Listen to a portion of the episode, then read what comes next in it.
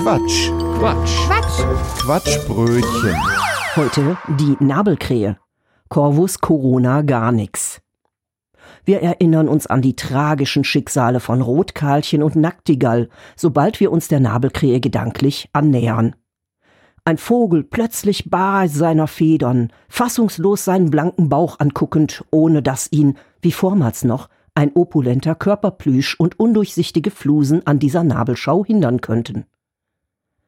Die Nabelkrähe, meine lieben ZuhörerInnen und MitkopfkinoPilotInnen, hat sich nichts anderes zu Schulden kommen lassen, als zufällig einem Ereignis im Weg zu sein, welches bedeutend größer ist als sie.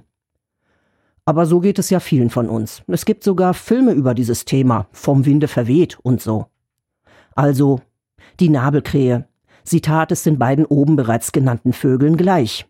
Zur Unzeit am falschen Ort sich befindend, porkelte sie gerade ihr Mittagessen aus Bodenkrume und unbewachtem Katzenfutternapf zusammen, nicht dabei achtend der Flamingos, welche um sie herumstelzten und ihre seltsamen Stampftänze um Wassereimer herum aufführten.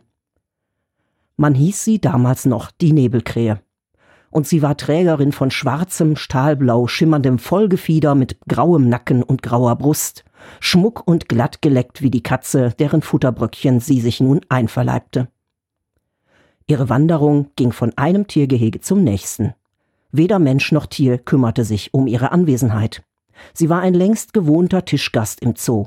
Ihretwegen wurde einfach ein Halm mehr in die Raufe gelegt und gut ist. Dem Hasenfutternapf entnahm sie ein Salatblatt, denn zu einem ausgewogenen Mittagessen gehören Vitamine. Die Mümmelmänner mümmelten, die Nebelkrähe nickte und gut ist. Corona störte dieses eingespielte Gleichgewicht zwischen Zoo und Wildtier.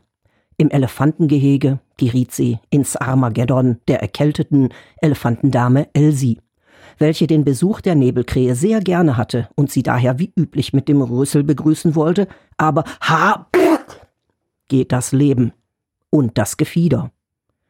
Traurig kröchzt die Nabelkrähe. Das war ein Beitrag vom Quatsch. Quatsch. Quatsch. Quatschbrötchen. Was ihr gerade gehört habt, war nur ein Ausschnitt vom Quatschbrötchen. Wir produzieren jeden Monat eine ganze Stunde unseres Comedy- und Satire-Podcasts.